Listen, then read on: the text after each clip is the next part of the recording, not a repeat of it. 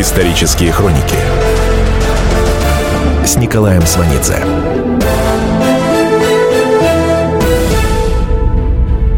Год 1936. 27 января на имя Сталина, Молотова и Егоды поступает телеграмма от юношей и девушек, высланных из Ленинграда после убийства Кирова. Причина высылки – социальная неблагонадежность их родителей. Под социальной неблагонадежностью подразумевается непролетарское происхождение. В телеграмме молодые люди просят Сталина снять с них незаслуженное наказание, так как они рождены в революции, взращены советской властью и хотят влиться в ряды советской молодежи. Полтора месяца назад, 1 декабря 1935 года, Сталин произнес «Сын за отца не отвечает». Телеграмма отправлена именно после этого сталинского высказывания. Насколько самостоятельно писалась эта телеграмма, сказать трудно. Известна реакция на нее. Непосредственно на телеграмме председатель Совнаркома Молотов пишет резолюцию товарищу Вышинскому – Прошу вас от себя и товарища Сталина внимательно и быстро разобраться в этом деле. Надо дать ответ и, видимо, пойти им навстречу. Вышинский выполняет указания. В кратчайший срок рассмотрены 6 тысяч дел. В отношении 1802 человек высылка отменена. Немного раньше, в декабре 1935-го, Вышинский обращается в ЦК ВКПБ с предложением о пересмотре приговоров, вынесенных по так называемому закону о трех колосках. Закон был принят в разгар голода. Большинство осужденных – крестьяне, уносившие с поля картофелины для спасения своих детей. Тысячи людей, начиная с января 1936-го, неожиданно получают свободу. Еще до истории с крестьянами Сталин и Молотов составляют секретную инструкцию для партийных и советских работников. Смысл инструкции – методы произвола и принуждения в деревне изжили свою целесообразность. Эти слова не содержат сожаления о содеянном в деревне. Эта секретная инструкция отражает сталинское настроение после раскулачивания и голода 31-33 годов. Второй раз раскулачить нельзя. Последствия раскулачивания для страны чудовищны. В 1935-м карточки отменят, потому что распределительная система разваливает экономику. Но в 1936-м карточки введут снова. Товарный дефицит катастрофический. В этих обстоятельствах Сталин делает нестандартный ход. Он извлекает из дореволюционного бытия тезис о верховенстве закона. Население должно усвоить. Страна выходит на новый этап. Страна вступает в период стабильности и может позволить себе такую роскошь, как закон член Политбюро Каганович, говорит, пролетарская диктатура настолько выросла, что мы можем уже сейчас карать классовых врагов через суд, не прибегая к внесудебным карам, как это было до сих пор. Сказанное Кагановичем означает, что реально расширяется сфера применения уголовного права. Отныне оно используется против политических противников режима. Теперь на время суд станет ключевым звеном государственной карательной системы. Для работы в этой сфере у Сталина есть человек и юрист, способный на все. Этот человек – Вышинский. Исторические хроники с Николаем Сванидзе. 17 мая 1936 года в Верховном суде РСФСР начинается рассмотрение дела бывшего начальника зимовки на острове Врангеля Семенчука и Каюра Старцева. Семенчук и Старцев обвиняются в убийстве доктора Вульфсона. Обстоятельства дела достаточно экзотичны. В Арктике на острове Врангеля в ночь уходят две собачьих упряжки. Первой управляет достаточно опытный погонщик старцев. На другой упряжке впервые в жизни в путь отправляется бывший доктор завода «Манометр» Вульфсон, ныне лечащий эскимосов. Упряжки выезжают с мыса Роджерс и направляются в бухту Предательскую. Через два дня старца возвращается обратно и говорит начальнику зимовки Семенчуку, что по пути он потерял доктора. Зимовщики вместе с охотниками едут на розыски. Находят нарты доктора, а в двух километрах от них обнаруживают его труп. Лицо доктора обезображено, шарф в крови, нос приплюснут, носовой хрящ оторван, на руках кольцевые ссадины. Начальник зимовки Семенчук выслушивает Старцева и на основании его показаний составляет заключение. Доктор заблудился, потерял нарты и замерз, потому что был пьян. Жена погибшего Вульфсона, доктор Фельдман, бывшая с ним на зимовке, требует независимого расследования лицами из Москвы. Семенчук начинает ее преследовать, не отправляет ее телеграммы в Москву, морит голодом, требует ее выселения за пределы зимовки. В апреле прибывает комиссия из Москвы, производит эксгумацию трупа Вульфсона и квалифицированно доказывает, что доктор Вульфсон был убит. Кроме того, выясняется, что Семенчук развалил зимовку, жестоко обращался с местным населением, пренебрегал его интересами и спровоцировал голод. Эти события, развернувшиеся под покровом полярной ночи на важнейшем форпосте советской Арктики, несомненно, могли привлечь внимание публики. Но широкая советская общественность вряд ли узнала бы о мерзавце Семенчуке, терроризировавшем безответное местное население и подбившем на убийство своего халуя Старцева, если бы не одно обстоятельство – Государственное обвинение по этому делу в Верховном суде РСФСР пришел поддерживать прокурор СССР Андрей Януаревич Вышинский. Обличительное выступление Вышинского на этом процессе занимает 60 печатных страниц в сборнике его речей издания 1938 года. Речь по поводу убийства в Арктике длиннее, чем речи на последующих политических процессах. Речь Вышинского придает делу неожиданный масштаб. Сам Вышинский предстает перед широкой публикой в роли торжествующего правосудия. Он защитник обычного маленького человека, даже если этот человек гибнет в буквальном смысле на краю земли. Процесс идет по всем цивилизованным правилам. Защита представлена отличными адвокатами Комодовым и Казначеевым. Защита, как и положено, спорит с обвинением. Подсудимые свою вину не признают. Вышинский не стремится придать делу политический характер. Речь о другом. О нравственном падении человека, который представляет советскую власть о том, что его подчиненные либо содействуют ему в издевательствах над нищим местным населением, либо безмолвствуют. Картина преступления, которая вырисовывается из речи Вышинского, понятна всем и каждому. Но Вышинский говорит, что преступление имеет выраженный антисемитский оттенок. Он воспроизводит сделанное и сказанное Семенчуком в адрес доктора Фельдман, жены убитого Вульфсона. Вышинский ставит в один ряд понятия «разложившийся человек» и «антисемит». Если к этому добавить всего лишь единичное упоминание гениального учителя и вождя народов СССР товарища Сталина и не обратить внимание на тезис «большевик – лучший друг эскимоса», Вышинский предстает практически цивилизованным юристом, к тому же блестящим – Газеты фиксируют этот образ и доносят его до каждого. Процесс Семенчука-Старцева исключительно успешная в чистом виде пиаровская кампания Андрея Вышинского. В качестве главного политтехнолога лично Сталин. Дело об убийстве на острове Врангеля раскручивает образ Вышинского, законника и гуманиста до последней точки. После этой точки начинается большой террор а вернее увертюра к большому террору. Сталин начинает убивать себе подобных, крупных партийных функционеров. Продолжение следует. Исторические хроники с Николаем Сванидзе.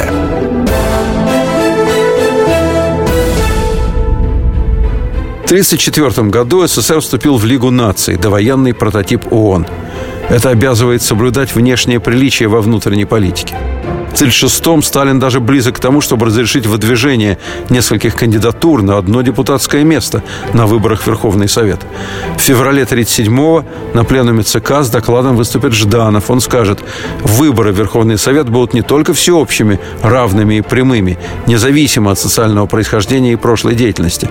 Теперь за каждое место на выборах будут бороться несколько кандидатов. Коммунисты должны научиться соревноваться с беспартийными кандидатами. Это невероятная по тем временам идея проживет до лета 1937 года. Сталин отбросит ее 2 июля 1937 года. В этот день он подпишет решение Политбюро за номером П-51-94. Это официальный документ о начале массового террора. Он ставит крест на всех играх в закон. Решение Политбюро разлетается по стране в виде телеграмм за подписью Сталина. Сталинская ненависть вновь в первую очередь адресуется крестьянам. ЦК ВКПБ предлагает всем секретарям областных и краевых организаций и всем областным, краевым и республиканским представителям НКВД взять на учет всех возвратившихся из ссылки кулаков с тем, чтобы они были немедленно арестованы и были расстреляны в порядке административного проведения их дел через тройки. Продолжение следует. Слушайте «По стране». Ведущая Наталья Андреасин. Каждое воскресенье на радио «Комсомольская правда» я, Наталья Андреасин, в программе «По стране» разбираю вместе с вами самые необычные истории.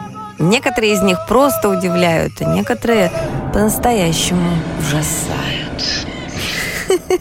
Да, кстати, в программе мы всегда разбираем одну из громких историй этой недели с психологом.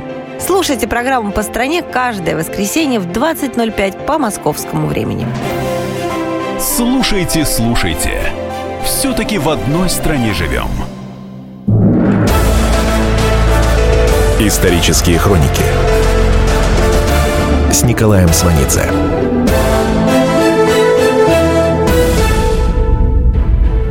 19 августа 1936 года прокурор СССР Вышинский занимает свое место в Октябрьском зале Дома Союзов. Идет большой процесс по делу о Троцкиско-Зиновьевском центре. Главные обвиняемые – Зиновьев и Каменев. На самом деле в Доме Союзов Вышинский не первый раз. Впервые это было в 28 году начинался первый политический процесс, который получит название «Шахтинское дело». Обвиняются инженеры, которые создали вредительскую организацию, чтобы бороться с существующей властью путем уничтожения шахт Донбасса. Основная проблема в ходе подготовки полностью сфальсифицированного процесса заключалась тогда не в фигуре государственного обвинителя. Им был абсолютно надежный Николай Крыленко, прокурор РСФСР. Проблема была в главном суде. Процесс решили сделать открытым. Ожидаются иностранные наблюдатели и журналисты. Новые судьи, выдвиженцы без образования для такой публики не подходят. Судьи старой закалки могут сорвать акцию просто в силу обычной профессиональной честности. Нужна фигура, совмещающая внешнюю респектабельность, живость ума, способность воздействия как на подсудимых, так и на публику. И ко всему прочему, это должен быть человек во всех смыслах надежный. Вот тогда Сталин впервые извлекает и использует Вышинского для своих нужд. Он директор Московского государственного университета.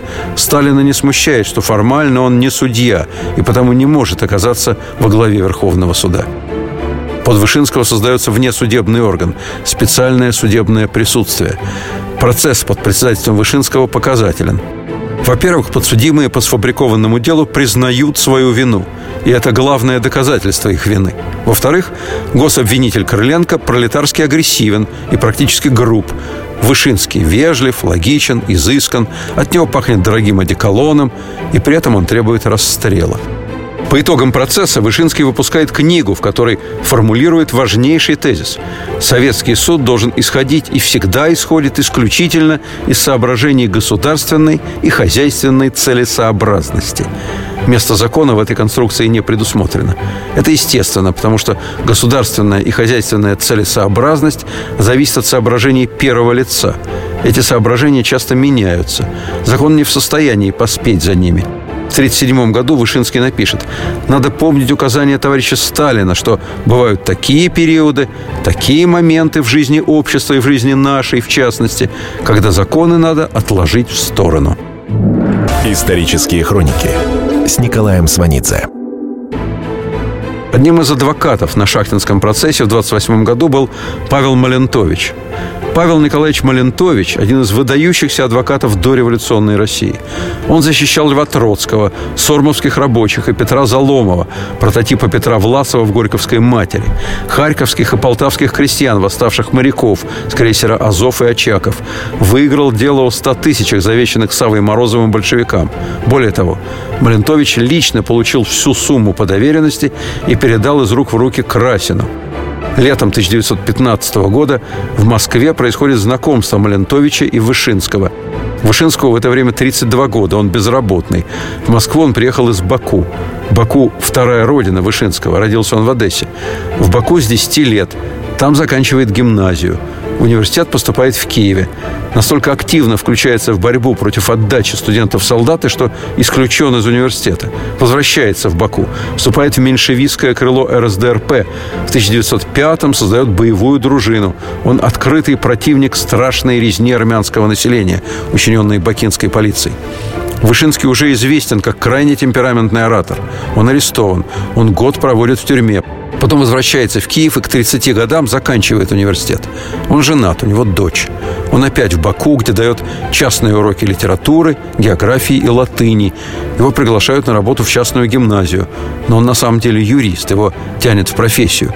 Вот он и уезжает в Москву, где знакомится с Малентовичем, который берет его к себе в адвокатскую контору. До Вышинского помощником у Малентовича был Керенский. Они с Вышинским не пересеклись по чистой случайности. Когда Керенский возглавит Временное правительство, он предложит Малентовичу пост министра юстиции и генерал-прокурора. Павел Николаевич Малентович на этом посту вплоть до Октябрьского переворота – Вышинский – председатель первого участка управы Якиманского района города Москвы. 20 октября 1917 года Вышинский получает распоряжение. Постановлением Петроградской следственной власти Ульянова Ленина Владимира Ильича надлежит арестовать. Поручаю вам распорядиться о немедленном исполнении этого постановления в случае появления названного лица в пределах веренного вам округа. Министр юстиции Малентович. Вышинский отнесся к распоряжению со свойственной ему исполнительностью. Он дал письменное указание по своему округу за своей подписью. Афиши с ленинским портретом были расклеены на стенах домов. Малентович, по некоторой информации, лично сообщил Ленину о возможном аресте. После Октябрьского переворота Малентович получит мандат, гарантирующий ему неприкосновенность. Что касается Вышинского, то он оказался с такой черной меткой, которая в советской стране была практически несовместима с жизнью. Малентовича в 1937-м объявят руководителем заговора в московской адвокатуре. Он будет писать из бутырки Вышинскому. И жена Малентовича, ослепшая, прикованная к постели, будет писать Вышинскому. В 1937-м на письма Малентовичей Вышинский распорядился не реагировать. В 1940 году Малентовича расстреляли. Вместе с ним погибли два его сына, брат и семья брата. Кстати говоря, именно на Шахтинском процессе 28 года началось ожесточенное соперничество Вышинского с Николаем Крыленко, в то время прокурором РСФСР, а впоследствии наркомом юстиции. Оно продолжалось несколько лет и завершилось победой Вышинского. Нарком юстиции Крыленко обладал огромным опытом использования судебных работников в различных политических кампаниях. Он неоднократно с гордостью высказывается о вкладе юридических работников в борьбу с крестьянством. Он представитель того, что называется пролетарским гражданским правосудием. Этот вид правосудия адресуется конкретным социальным группам или ряду лиц, которые рассматриваются как враждебные. Сначала дворяне, офицеры, потом специалисты, потом крестьяне. Именно эту систему адресных репрессий позаимствует у советской власти нацистская Германия. У нацистов просто свои объекты – евреи и коммунисты, которые будут подвергнуты системному уничтожению. Крыленко отлично вписывается в сталинскую систему правосудия. Он ее классический персонаж. И, тем не менее, проигрывает Вышинскому. В 1938-м он расстрелян. Вышинский не обладал опытом и революционным прошлым Крыленко. Он взял другим – формой, упаковкой.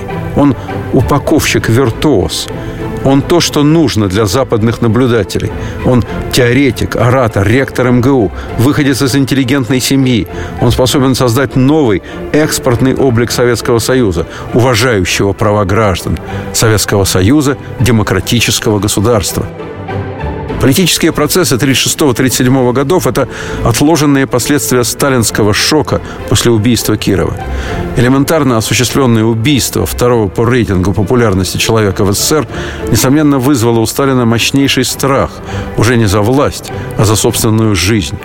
Речь Вышинского в августе 1936 на первом большом процессе по так называемому делу Троцкийско-Зиновьевского террористического центра позволяет оценить состояние Сталина. Вышинский обвиняет Зиновьева, Каменева и ряд лиц вместе с ними в организации и практически личном участии в убийстве Кирова. Вышинский произносит все необходимые слова об убитом Кирове. Лучший из лучших людей советской земли. Один из самых дорогих людей революции. Чудесный, светлый, радостный. Как светла и радостна улыбка на его устах. Как светла и радостна наша жизнь. Но уже совершенное убийство Кирова не главное.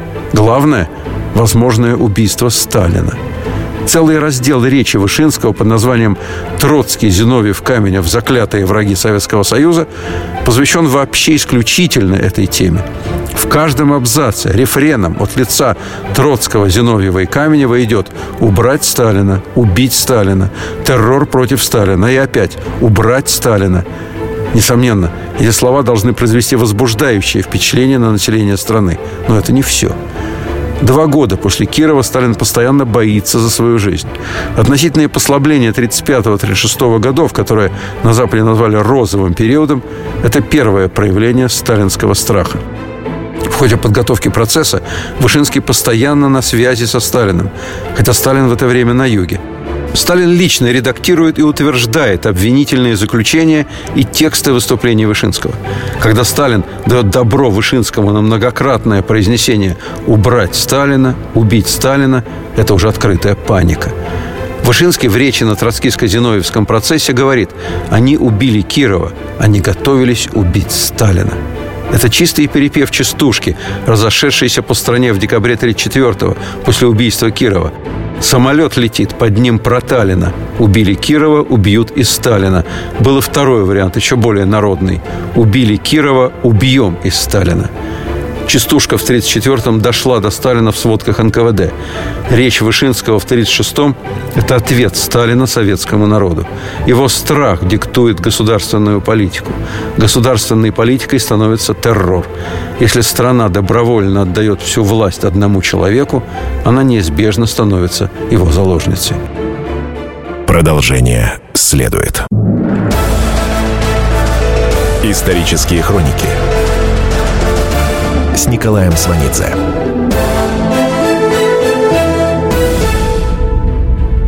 Год 1936. Процесс о так называемом Троцкиско-Зиновьевском центре завершается расстрелом Зиновьева, Каменева и еще 14 проходивших по этому делу.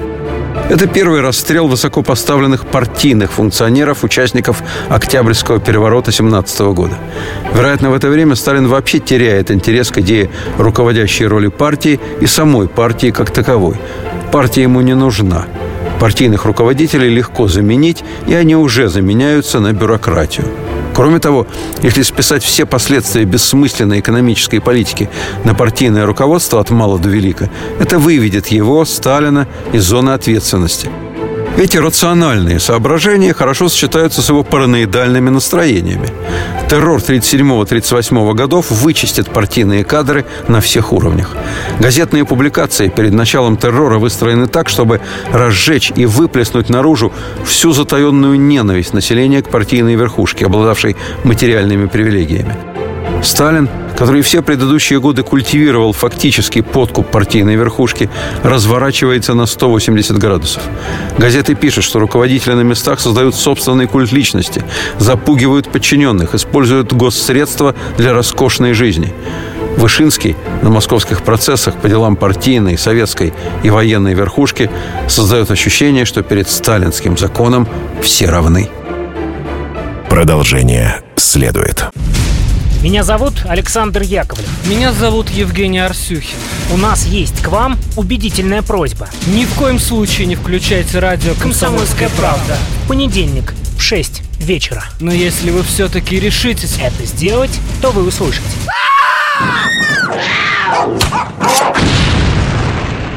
Радиорубка в понедельник в 18.05. Исторические хроники с Николаем Сванидзе.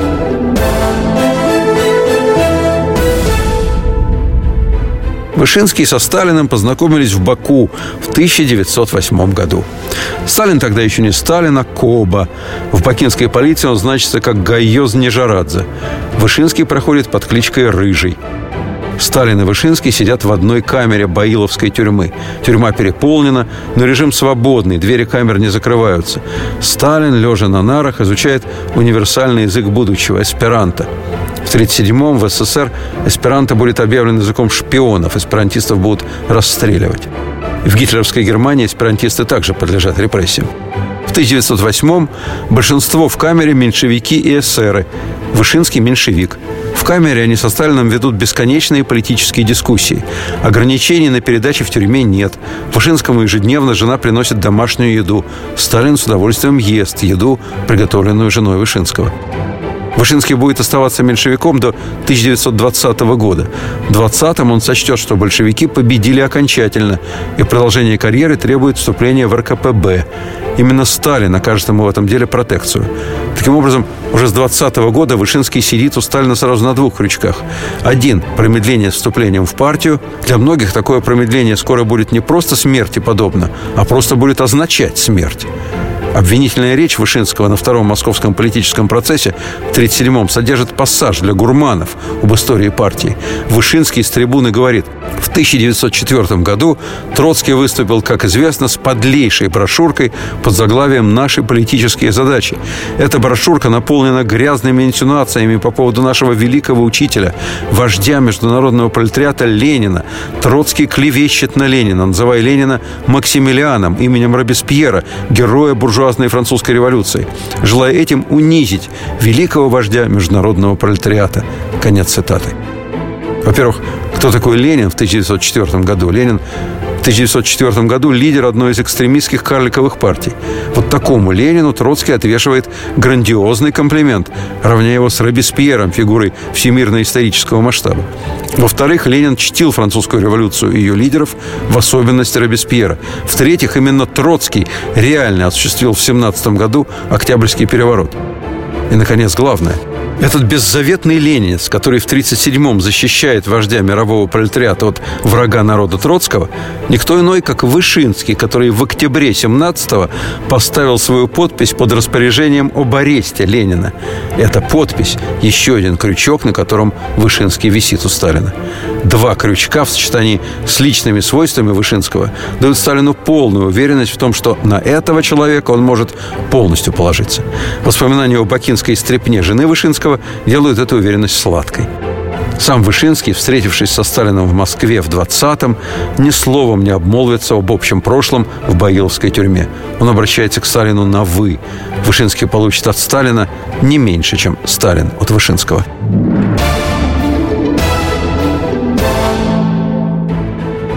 Свою обвинительную речь на первом большом политическом процессе по делу Зиновьева и Каменева Вышинский заканчивает словами «Взбесившихся собак я требую расстрелять всех до единого». Лексика Вышинского подхвачена, она входит в газетный и разговорный язык. Бухарин в письме Вышинскому пишет, что расстреляли собак, страшно рад. Бухарин, так же, как и Каменев и Зиновьев, из рядов Ленинской партийной гвардии. Его имя было упомянуто на процессе. Именно это обстоятельство заставляет его судорожно писать Сталину, членам Политбюро и Вышинскому из компании Зиновьева, Каменева, Бухарина и Карл Радек, публицист, золотое перо партии. Карл Радек еще до обвинительной речи Вышинского требует уплаты головой от троцкиско-зиновьевской банды. Георгий Пятаков, также из компании Каменева, Зиновьева, Бухарина, Радека.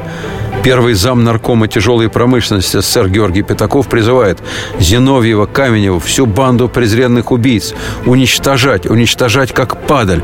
Хорошо, что ее можно уничтожить. Честь и слова работникам НКВД. Вышинский отлично знает о призывах Радека и Пятакова. Но они не знают, какой у Вышинского для них сюрприз – Перед тем, как начать свою обвинительную речь на процессе Зиновьева-Каменева, Вышинский публично заявляет, что на основании показаний Зиновьева и Каменева возбуждено дело и начато следствие против Радыка, Пятакова, Томского, Серебрякова, Сокольникова, Бухарина, Рыкова. Они обвиняются в подготовке свержения советской власти, восстановления капитализма путем вредительской, диверсионной, шпионской и террористической деятельности, работают под руководством Троцкого. Троцкий, по утверждению следствия, лично находится в контакте с ближайшим сподвижником Гитлера Рудольфом Гессом.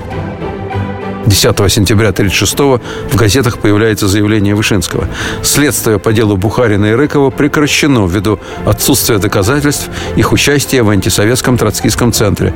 Все остальные подозреваемые арестованы. Михаил Томский, многолетний член ЦК и Политбюро, член партии с 1904 года, успел застрелиться до ареста. Михаил Томский и покончивший самоубийством начальник политуправления РКК Ян Гамарник, два человека в высшем советском руководстве, которые, расставшись с жизнью по собственной воле, смогли избежать физических пыток, публичных издевательств, человеческого и мужского унижения. В рамках дела о так называемом антисоветском троцкистском центре Карл Радек арестован в последнюю очередь. Отношения арестованного Радека и прокурора СССР Вышинского складываются своеобразно. Радек оказывает Вышинскому Вышинскому постоянное содействие. Вышинский захаживает в тюремную камеру к Радоку. Они вместе пишут сценарий процесса и тексты ролей его участников. Высокопоставленный советский работник Георгий Пятаков в надежде спасти собственную жизнь пишет письмо Сталину. Пятаков просит Сталина в обмен на жизнь дать ему возможность лично расстрелять всех, кого приговорят к смертной казни. В том числе он готов расстрелять свою жену. Все последние месяцы 1936 года обвиняемые по делу об антисоветском троцкистском центре находятся в полном распоряжении у следователей НКВД. НКВД руководит новый человек. Через месяц после расстрела Каменева и Зиновьева Сталин из Сочи направил телеграмму с указанием снять с НКВД Генриха Егоду, который 13 лет находился на руководящих должностях в ВЧК ОГПУ НКВД. Сталин заменяет его на секретаря ЦК ВКПБ и председателя комитета партийного контроля контроля Николая Ежова. В НКВД подследственных пытают и шантажируют. Вышинский осуществляет прокурорский надзор над следствием. Он встречается с подследственными в НКВД. Лично грозит расстрелом, уничтожением семьи и новыми пытками. Результат – все подследственные готовы дать на публичном процессе любые признательные показания. Тандем Ежов-Вышинский, созданный Сталином, работает безукоризненно – в разгар следствия Вышинский отнимает у еще не расстрелянного обвиняемого Серебрякова дачу на Николиной горе под Москвой. Хозуправление прокуратуры СССР немедленно берет дачу на свой баланс и в авральном порядке осуществляет ремонт дома для своего шефа. Вышинскому принадлежит идея привлечь адвокатов к участию в политическом шоу. Избранные Вышинском адвокаты действительно первоклассные юристы. Но предложение, которое им делает Вышинский, таково, что они не в силах отказаться. Отказ подобен смертному приговору. Адвокаты готовятся к процессу исключительно по тексту обвинительного заключения. Фрагмент адвокатской речи. «Товарищи судьи, защитник, прежде всего, сын своей родины. Он гражданин Великого Советского Союза. И чувство великого возмущения, гнева гнева и ужаса, который охватывает сейчас всю нашу страну от мала до велика, чувство, которое так ярко отразил в своей речи прокурор, это чувство не может быть чуждо и защитником. Пушинский подхватывает слова адвоката. «Я обвиняю не один. Я обвиняю вместе со всем нашим народом. Обвиняю тягчайших преступников, достойных одной только меры наказания – расстрела, смерти». Далее стенограмма процесса фиксирует долго не смолкающие аплодисменты всего зала. Действительно, слаженная работа прокурора, подсудимых, адвокатов и судей не может не произвести сильнейшего впечатления на присутствующих в зале. В зале присутствуют представители дипломатического корпуса, иностранные и советские журналисты, советская литературная элита, от западной литературы писатели Леон Фихтвангер и Мартин Андерсон Некса публичность процесса в равной степени рассчитана на советское население и на западную аудиторию. Отношение Запада к тому, что происходит в СССР, наглядно передает реакция Англии. В день казни Зиновьева и Каменева собирается на совещание Кабинет по иностранным делам английского кабинета министров – но обсуждают не Каменева и Зиновьева. Только что получена шифрограмма от британского посла в Москве лорда Чилстона. Он сообщает об аресте Сокольникова. Сокольников в прошлом посол СССР в Великобритании. «Мы не можем оставить в беде мистера Сокольникова», заявляет член Комитета по иностранным делам Эштон Гваткин. «Наш посол должен обратиться к советскому правительству с просьбой не ухудшать советско-британские отношения. Высшая мера для мистера Сокольникова может омрачить эти отношения и произведет ужасающий общее впечатление на английскую публику. После продолжительного обсуждения возникшей проблемы члены комитета единодушно соглашаются с министром иностранных дел Энтони Иденом. Иден полагает, что нет смысла защищать Сокольникова. Во-первых, это внутреннее дело Советского Союза. Кого казнить и кого миловать. Во-вторых, это все равно бесполезно. Сталин сделает то, чего хочет конце 1936 года британский посол в Москве лорд Чилстон информирует свое руководство. Ежов очень сильная фигура. И, что очень важно, партийный деятель, а не чекист. Скорее всего, он станет преемником Сталина. У него очень большие перспективы. Сталин дал Ежову НКВД, чтобы уменьшить власть этой кошмарной организации. Продолжение следует. Исторические хроники с Николаем Сванидзе.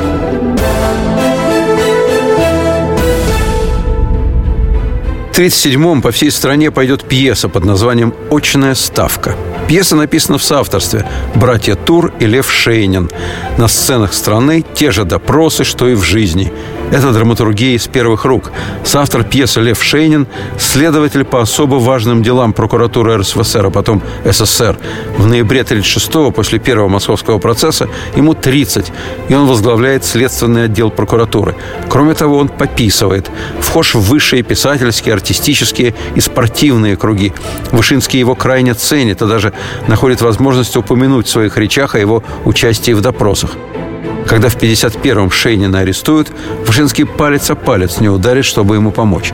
В команде Вышинского к началу больших процессов Василий Ульрих – он бессменный председатель военной коллегии Верховного суда в течение 20 лет, депутат Верховного Совета, орденоносец. В 30-е и 40-е годы отправил на смерть многие тысячи людей. Никогда не имел квартиры, жил в номере гостиницы «Метрополь». Под конец жизни приводил туда проституток и, напившись, рассказывал им о расстрелах, на которых присутствовал. Иногда он приводил приговоры в исполнение лично. Продолжение следует. Как не пропустить важные новости? Установите на свой смартфон приложение «Радио Комсомольская правда». Слушайте в любой точке мира. Актуальные новости, интервью, профессиональные комментарии. Удобное приложение для важной информации. Доступны версии для iOS и Android. Радио «Комсомольская правда». В вашем мобильном.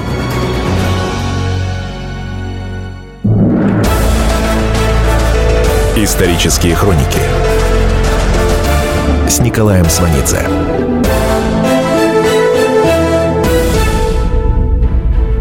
Второго июля 1937 года Сталин подписал решение Политбюро за номером П-51-94. Это официальный документ о начале массового террора. Именно это оголтелое сталинское решение ляжет в основу секретного приказа Ежова за номером 20447 от 30 июля 1937 года под названием «Об операции по репрессированию бывших кулаков, уголовников и других антисоветских элементов». Сталинская телеграмма и приказ 20447 открывает эпоху тотальной резни по всей стране. Прокурора СССР Вышинского не интересуют причины изменений сталинского настроения и нюансы политического курса. Он идет в фарватере. Год 1936. 5 декабря принята Сталинская Конституция. В обсуждении проекта приняли участие 51 миллион трудящихся. Трудящимися внесено более 2 миллионов поправок, дополнений и предложений.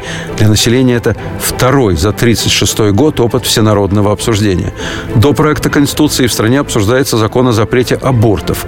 Масса женщин против запрета абортов. Причины – отвратительное здравоохранение, бедность, ужасные жилищные условия. Аборты в СССР запрещены 27 марта 1936 года. Сталин сказал, нам нужны люди. Это не личное дело женщин, это дело большой социальной важности. Действенность новой советской конституции полностью исчерпывается тем фактом, что через полгода после ее принятия страна вступает в большой террор. Информация, полученная в ходе всенародного обсуждения проекта Конституции и отражающая настроение населения в 1936-м, стекается в НКВД. На следующий год она будет использована против граждан и ляжет в основу многих расстрельных приговоров. Главный автор сталинской конституции Николай Бухарин – он любит доставать из кармана ручку и хвастаться. Вот ею была написана Конституция. Помогал мне в этом Карлуша. Бухарин имеет в виду Карла Радека. Арестованный, подсудимый Радок в это время уже готовит вместе с Вышинским текст, который он произнесет на срежиссированном процессе. Радок будет клеветать на Бухарина, и это будет его личным вкладом в убийство Бухарина. Сталин, а вместе с ним Вышинский, расправится с Бухарином в 1938-м. Николай Бухарин, верный и убежденный сподвижник Ленина, который первым принес террор на землю России. Мученическая кончина на фоне массового сталинского террора придаст Бухарину, как и другим погибшим ленинским соратникам, жертвенный образ. Исторические хроники 1936 году собран крайне низкий урожай. В колхозах изымают хлеб подчистую. С ноября 1936 в Москву в НКВД идут спецсообщения. География спецсообщений, то есть география голода обширна. Воронежская область, Горьковская, Кировская, Курская, Куйбышевская, Оренбургская, Саратовская, Сталинградская, Челябинская, Ярославская, Ставрополье, Мордовия, Чувашия, Башкирия, Республика немцев по Волжье. В 1936-м от повторения Голодомора 1931-1933 годов спасает одно – После убийства Кирова в страхе за собственную жизнь Сталин разрешил крестьянам приусадебные участки. Эти крохотные собственные хозяйства в 1936-м спасают людям жизнь, а Сталину – власть. Случись повторение однажды пережитого голода, режим мог быть сметен. К зиме 1936-го НКВД фиксирует массовое распространение листовок с призывом к бунту. В 1936-м карточки на хлеб для городского населения вводятся на местах без согласования с центром. Центр панически боится нового введения карточек. Ответственность за бессмысленную государственную экономическую политику перекладывается на местных руководителей всех уровней. В следующем, 1937-м, они будут объявлены врагами народа. Измотанное население в это поверит. Поиск врагов народа – это канал, по которому Сталин направит отчаяние беспомощного населения.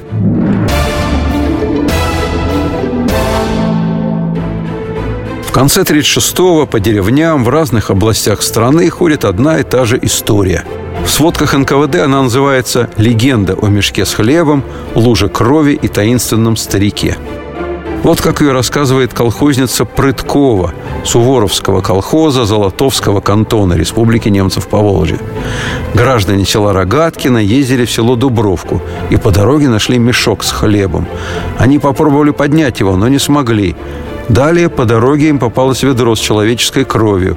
Они поняли, что находки обозначают какую-то загадку, которую им разгадал встретившийся по дороге старик. Старик сказал, что мешок с хлебом обозначает, что в 1937 году будет сильный урожай, а ведро с кровью означает, что в этом году будет большое кровопролитие. Урожай 1937 года действительно будет рекордно большим. Большой террор начнется одновременно с уборкой урожая. Вышинский будет работать не покладая рук. Сам останется цел, обласкан и умрет спокойно в своем кабинете в Нью-Йорке в должности постоянного представителя СССР в ООН.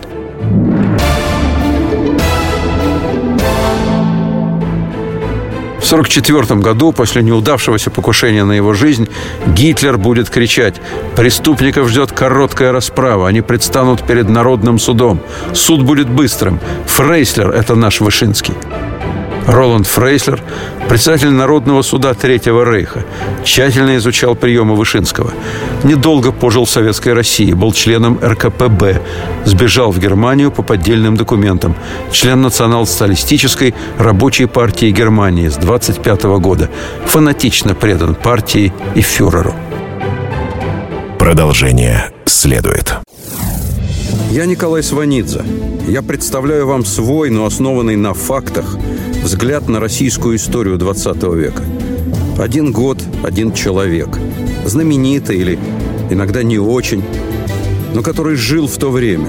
И само время, великое, драматичное, теперь почти забытое. Документальный сериал «Исторические хроники» с Николаем Сванидзе. Слушайте каждую среду в 22.05 на радио «Комсомольская правда».